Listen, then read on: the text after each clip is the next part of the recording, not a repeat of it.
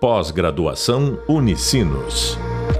Performance em agronegócio.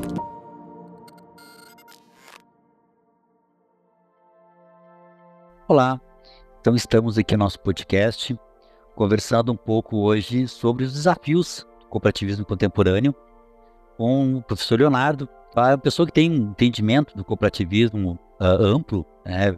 trabalhou, se apresentou, desenvolveu em vários países pesquisas e estudos e sobre cooperativismo especificamente e atua de forma muito forte no cooperativismo. É, o professor Leonardo vai nos explicar um pouco sobre esse contexto do cooperativismo, as perspectivas, os limites do cooperativismo nacional e internacional. Vou então tá, agradecer a presença do professor Leonardo e que ele se apresente um pouco para o pessoal, até para entendermos, né, a, da onde ele fala, o que fala, o local de fala, né, do professor Leonardo. Leonardo, prazer vê-lo aqui no nosso podcast, ouvi-lo, né, e contar com a sua parceria aí para a gente poder uh, trazer temas relacionados ao nosso cooperativismo. Olá, professor Baioto, tudo bem? Agradeço imensamente o convite. Né? Sou o professor Leonardo Rafael, é, estou né, na, Pontifícia Universidade Católica do Paraná, Paraná é, onde atualmente sou doutorando né, em Direito, estudando a questão da transformação tecnológica das cooperativas e seus efeitos do ponto de vista jurídico, né, e também é, sou professor, né, sou coordenador da pós-graduação em Direito Cooperativo, lá na PUC, e também professor do programa de compliance do cooperativismo, né, junto à Escola de Negócios da, da instituição. Além disso, essa, essa vivência acadêmica é fruto da, das, das, das, das, grandes perguntas e, e das minhas motivações já como assessor jurídico de cooperativas há mais de quase 20 anos. Então, tenho essa experiência, essa, essa vivência, né? E, e, ao longo da academia, ao longo da pesquisa, sempre fui muito, muito curioso e sempre gostei muito né, da questão do estudo das línguas e tal. Então, isso também me levou né, a essa experiência, essa vivência do cooperativismo em outros países e veio, veio construindo essa pesquisa né, há bastante tempo com essa perspectiva internacional e vivenciando e participando né, nos grupos de investigação das associações internacionais. Então a gente tem, tem essa experiência para compartilhar e aprender também né, com o professor Baiuto, que é sempre um, um, querido amigo, uma pessoa com quem fui aluno, então tenho todo, todo carinho, assim pelos. É, obrigado, Leonardo. É, realmente, Leonardo a gente foi, teve experiência junto de sala de aula, né?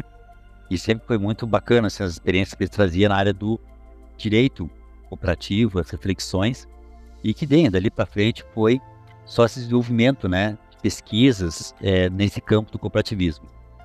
Então, uh, Leonardo, o que a gente queria ouvir um pouco de você, né, dentro da sua trajetória do cooperativismo, é as perspectivas e limites do cooperativismo tanto no âmbito nacional quanto internacional. A gente estava conversando outros momentos e o Leonardo dizendo é, como é importante a gente trazer a ideia da contextualização, né? O cooperativismo não dá para colocar como sendo tudo igual, né? Que existem questões regionais, história, que trazem e o país envolve o cooperativismo de maneira diferente e vivem o cooperativismo de algumas maneiras diferentes, alguns de forma mais próxima, mais endógena, mais distantes, é, então, e tem, dentro dessas perspectivas, alguns desafios, ah, tanto nacionais quanto internacionais, deste do cooperativismo nesse contexto contemporâneo, dessa geopolítica, né? E, uh, e dentro da própria estrutura do sistema econômico, como o cooperativismo se desenvolve, pode crescer mais e representar mais um elemento de transformação social nas suas comunidades. Então, Leonardo, a pergunta principal é essa mesmo, né? É, quais são as perspectivas e limites do cooperativismo nacional e internacional, na sua visão? Vamos lá. É, eu, sempre, eu sempre gosto, quando a gente vai fazer perspectiva, né, ou vai falar em perspectiva, ou vai imaginar a visão de alguma coisa no futuro, eu sempre digo que a gente não consegue fazer isso sem, sem dar os passos atrás, ou seja, sem olhar uma construção histórica, né? E, e falasse muito bem da tua pergunta é, sobre como essas experiências as vivências históricas é, a, da, das distintas comunidades são fundamentais para a construção também do cooperativismo, como de tantas outras coisas. Inclusive no direito, quando a gente vai estudar, por exemplo, Daniel, o direito comparado, né, essas legislações, eu posso simplesmente olhar a legislação do ponto de vista que diz a lei A ou B, né, numa visão mais positivista, ou eu posso buscar aquilo que o professor Pierre Legrand, de, da Universidade de Sorbonne, fala, uh, de uma visão culturalista do direito. Né? E eu gosto muito dessa, de utilizar isso para estudar cooperativismo. Por que, que eu falo isso? Porque o cooperativismo, a gente vive muito aquela coisa, ah, o cooperativismo é super importante na Europa, nos Estados Unidos, no Canadá, né? Ah, ah, ah, outras experiências aqui na América Latina, mas a gente não, não, geralmente a gente não costuma olhar ou não, ou não considera que são perspectivas diferentes que constroem modelos de cooperativismo diferentes e que não se replicam, né? É, por que, eu falo isso? A gente não consegue olhar a perspectiva do cooperativismo e sem olhar uh, de que maneira isso aconteceu. Então, claro, a gente tem pouco tempo, mas uh, contextualizando. Quando eu vou olhar, por exemplo, vou olhar no Brasil e no mundo, uh, o cooperativismo moderno, como nós conhecemos, é, é um cooperativismo europeu, né? ou seja, ele tem uma construção europeia. Então, ele nasce na Inglaterra, em Rochdale, né? se junta a iniciativas francesas, cooperativas de trabalho, cooperativas agro, de crédito, é, na verdade, nem tanto cooperativas, mas iniciativas associativistas, né? Da, da, da, França, da Alemanha, né? Isso, isso se, se, se dissipa ao redor do, isso se, se espraia ao redor do mundo, né? Ali, né? no final do século, é, na segunda metade do século XIX. É, o que acontece, né? O cooperativismo, como nós conhecemos, né? uh, europeu, por exemplo, a gente não pode olhar o cooperativismo brasileiro dentro de uma perspectiva como, como muita gente faz de comparação ou de estudar determinados modelos, olhar como funciona a cooperativa, olhar como funciona. As cooperativas europeias, né, eles são, elas foram cooperativas, o desenvolvimento das cooperativas, ela nasceu em ambientes de absoluta crise vivenciadas no, né, na Europa, tanto que o cooperativismo moderno é fruto da Revolução Industrial, né? Uh, e o cooperativismo mais atual, mais próximo que a gente conhece, são cooperativas que reconstruíram uma Europa pós-guerra, né? Que é diferente do Brasil. No Brasil a gente não tem isso. A gente não pensa em uma guerra ou uma grave crise social que justificou o surgimento do cooperativismo. Né? O cooperativismo vem no Brasil a partir de iniciativas estrangeiras. Né? É, é, é, é, quando a gente olha a lógica das cooperativas, por exemplo, né, a partir do Padre Amos, do Rio Grande do Sul, né, das cooperativas de crédito, das, das iniciativas cooperativas é, de outros ramos, né, ela, ela vem de experiências teóricas, né, que surgem a partir dessas lideranças, como a primeira grande liderança que nós temos, que é o nosso patrono, que é o Padre Amos. Então, são, são perspectivas históricas diferentes e que vão mostrar um pouco da nossa história.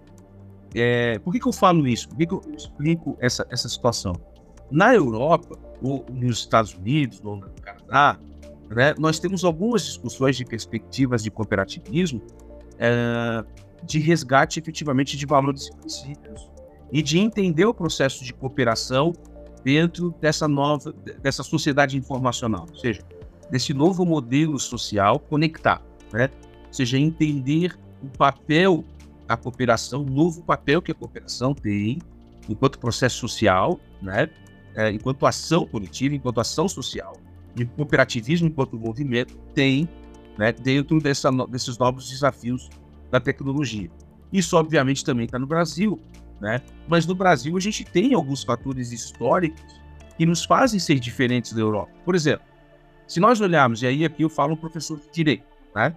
Se a gente olhar uh, as legislações cooperativistas no Brasil, né, as duas grandes legislações que vão entender cooperativas como cooperativas, ou seja, sociedade de pessoas, diferente da sociedade de capital, com a participação dos resultados na proporção, ou seja, as bases teóricas de Rochdale no Brasil, essas duas legislações, Daniel, elas surgem é, nas, nos dois momentos de, para você ver, a, a, a legislações cooperativistas que surgem nos dois momentos históricos de regimes ditatoriais no Brasil. O Estado Novo do Getúlio Vargas, né, o decreto, decreto 22239 e a 5764, que é fruto da, da, da, do regime militar e dos programas nacionais de desenvolvimento. Ou seja, se a gente for ler lá os primeiros artigos da 5764, ela vai dizer que o cooperativismo serve né, ao interesse público do desenvolvimento da nação.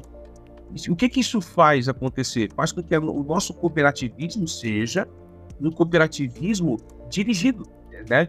Historicamente, veja, não estou falando que isso é bom ou ruim, é um fato histórico. O cooperativismo brasileiro, por exemplo, o cooperativismo agro, muito fortemente, ele vai para o interior do Brasil, né, acompanhando as, as, as, os movimentos migratórios do Brasil, né, uh, não como, é, historicamente, não como uma solução coletiva das pessoas, né, que criam essas cooperativas no espírito da cooperação tão somente. Claro que essas pessoas têm um forte traço solidário, porque vêm de outras regiões, estão juntas naquela região, né? Mas as cooperativas elas surgem como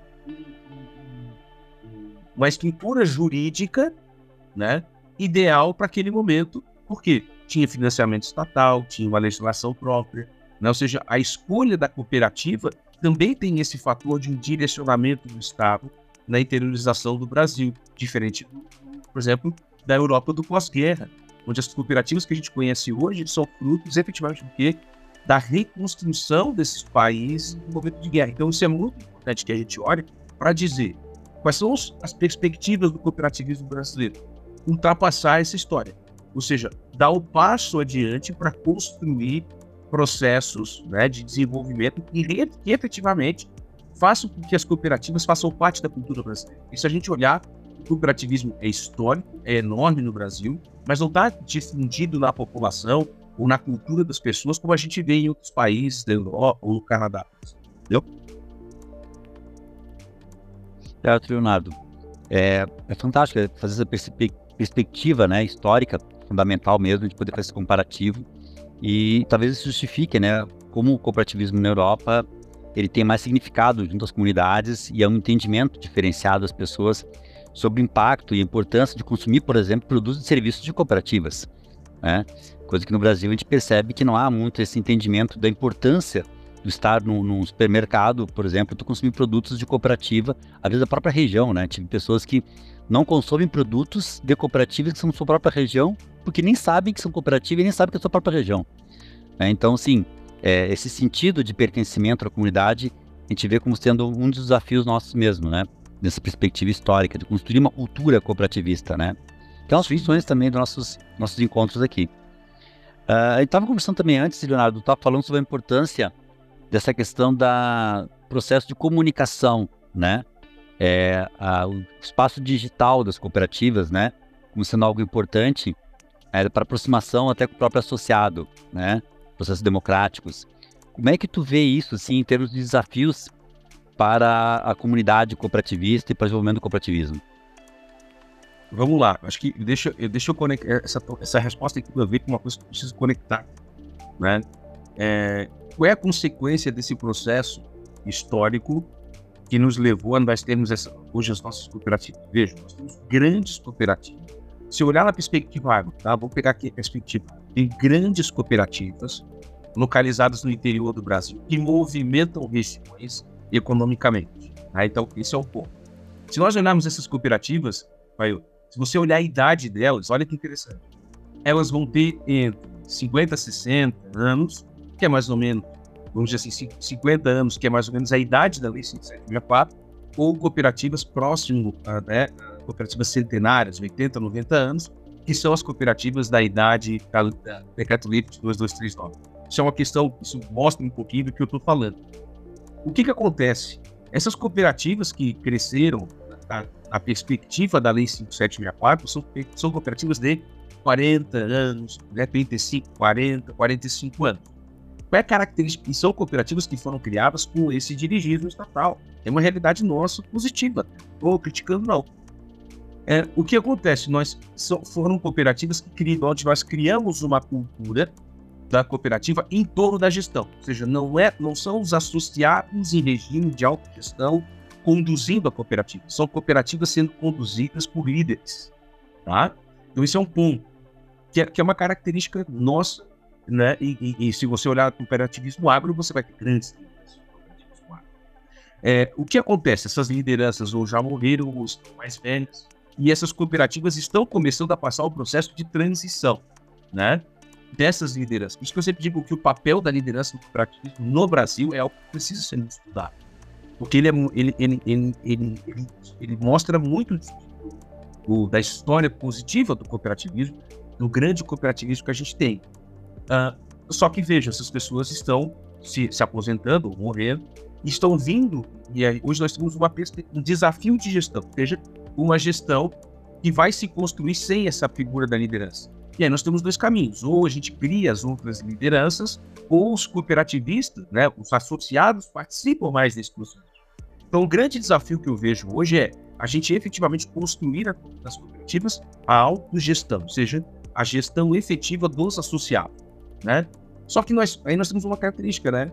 É, são grandes cooperativas. Então nós temos cooperativas com milhares de pessoas. E como que a gente faz isso? Né? A lei até dizia, né, de criar delegações e tal, mas aqui a conectividade pode nos ajudar. Ou seja, a tecnologia pode ajudar as pessoas a se integrarem e a cooperar pelos meios digitais. Qual é o problema? Hoje a gente está olhando a tecnologia apenas na perspectiva econômica né? ou seja, de ela ampliar o meu mercado, de eu conseguir vender para fora, de eu acessar outros mercados.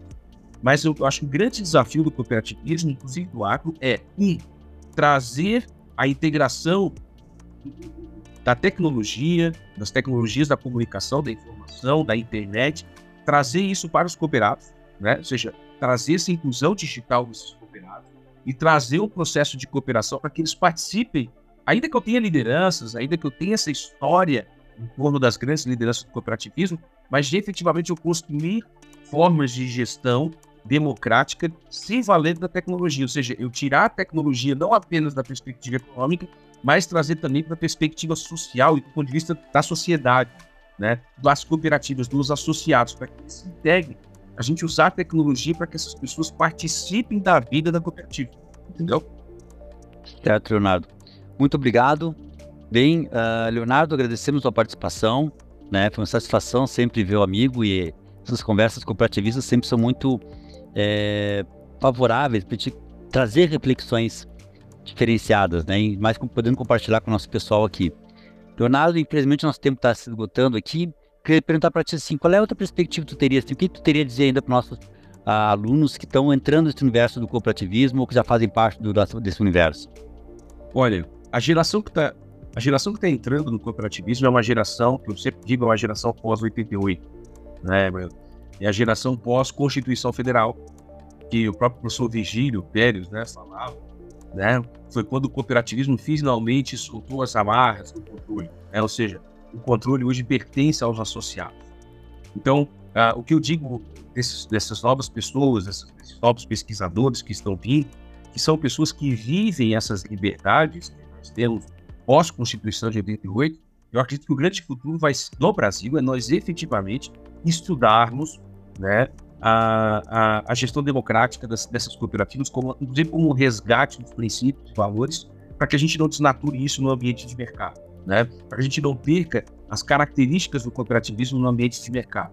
Eu acho que a gente pode estudar isso. Então, minha, minha dica sempre, o estudo da tecnologia é importante, estudar governança, compliance, todas essas perspectivas, mas sempre entendendo que o cooperativismo tem a sua característica, que a gente não simplesmente adeque a realidade do mercado ou traga a realidade do mercado para dentro dos cooperativos. A gente precisa ter essa integração forte. Obrigado, Leonardo. Bem, encerramos mais um podcast sobre essa sobre esse tema né, do cooperativismo, hoje com o professor Leonardo. Novamente, então, Leonardo, muito obrigado pela tua participação. Uh, e, bem, ficamos abertos a novos debates sobre cooperativismo. Espero que tenhamos estimulado nossos alunos a estudar um pouco mais, seguindo essa experiência do professor Leonardo, de que, bem, vale a pena estudar mais sobre cooperativismo para tornar o cooperativismo melhor.